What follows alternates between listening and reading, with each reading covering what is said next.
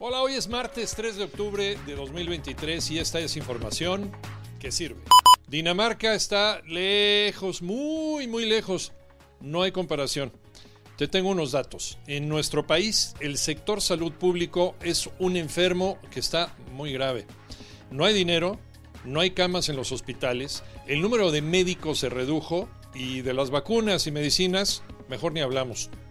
Nuestro enfermo se encuentra en terapia intensiva, dicen los especialistas. Hace cuatro años, 18 millones de personas no tenían acceso a los servicios de salud. Y en 2020, la cifra aumentó a 50 millones de mexicanos sin seguridad social. Moni Barrera. La atención médica en el sector salud se redujo 34%, por ejemplo, en enfermedades infecciosas intestinales y en enfermedades respiratorias agudas.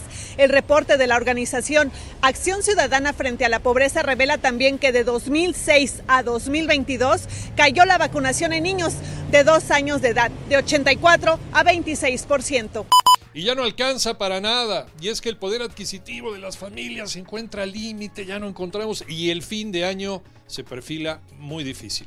La mayoría de las familias mexicanas se encuentran endeudadas y en números rojos. En el verano gastamos en graduaciones, en vacaciones, al comprar alimentos caros y en esparcimiento.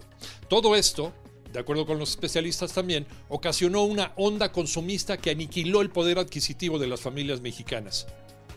No hay dinero que alcance y todavía nos falta enfrentar el Maratón Guadalupe Reyes.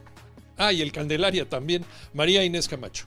De acuerdo con la Alianza Nacional de Pequeños Comerciantes, las familias mexicanas van a terminar el año con un sobregasto. Esto debido a los altos niveles de inflación en alimentos de no menos del 8%. Detalla que los gastos durante el verano rondaron entre los 5 mil y los 15 mil pesos extras. Además, aún faltan las celebraciones del Día de Muertos y de fin de año. En este sentido, asegura que el 2023 cerrará en números rojos, es decir, con saldo negativo para la economía de la mayoría de los mexicanos. La gimnasta Alexa Moreno consigue su boleto a los Olímpicos de París 2024.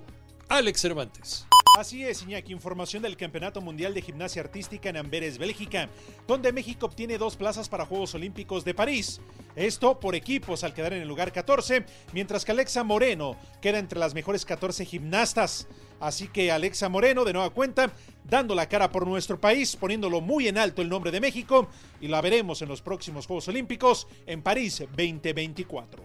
Escúchanos de lunes a viernes de 6 a 10 de la mañana por 88.9 Noticias, información que sirve, por tu estación favorita de Grupo Asir en toda la República Mexicana y en todos lados por iHeartRadio. Yo soy Iñaki Manero, que tengas un extraordinario martes.